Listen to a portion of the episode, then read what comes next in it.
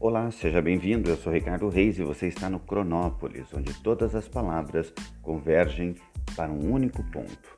Hoje, com o texto O Quase, esse texto que é um apócrifo atribuído a Luiz Fernando Veríssimo, mas que, segundo o próprio Veríssimo, a verdadeira autora é Sarah Westphal. E começa assim: Ainda pior que a convicção do não e a incerteza do talvez é a desilusão de um quase.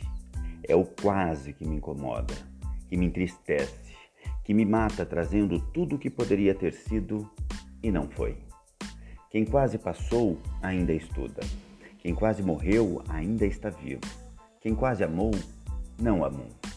Basta pensar nas oportunidades que escaparam pelos dedos, nas chances que se perdem por medo, nas ideias que nunca sairão do papel por essa maldita mania de viver no outono. Pergunto-me às vezes o que nos leva a escolher uma vida morna, ou melhor, não me pergunto, contesto. A resposta eu sei de cor, está estampada na distância e frieza dos sorrisos, na frouxidão dos abraços, na indiferença dos bom dia, quase que sussurrados. Sobra covardia e falta coragem até para ser feliz.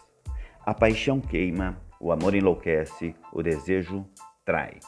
Talvez esses fossem bons motivos para decidir entre a alegria e a dor, mas não são.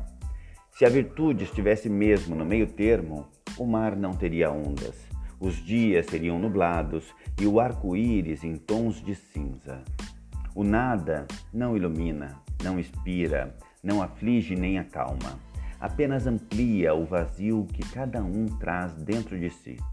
Não é que a fé mova montanhas, nem que todas as estrelas estejam ao nosso alcance.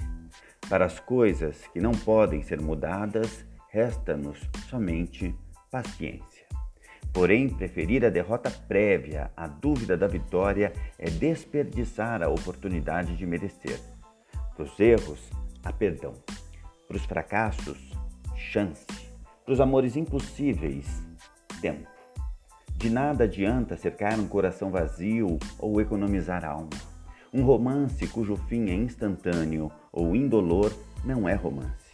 Não deixe que a saudade sufoque, que a rotina acomode, que o medo impeça de tentar. Desconfie do destino e acredite em você. Gaste mais horas realizando que sonhando, fazendo que planejando, vivendo que esperando. Porque, embora quem quase morre esteja vivo, quem quase vive já morreu.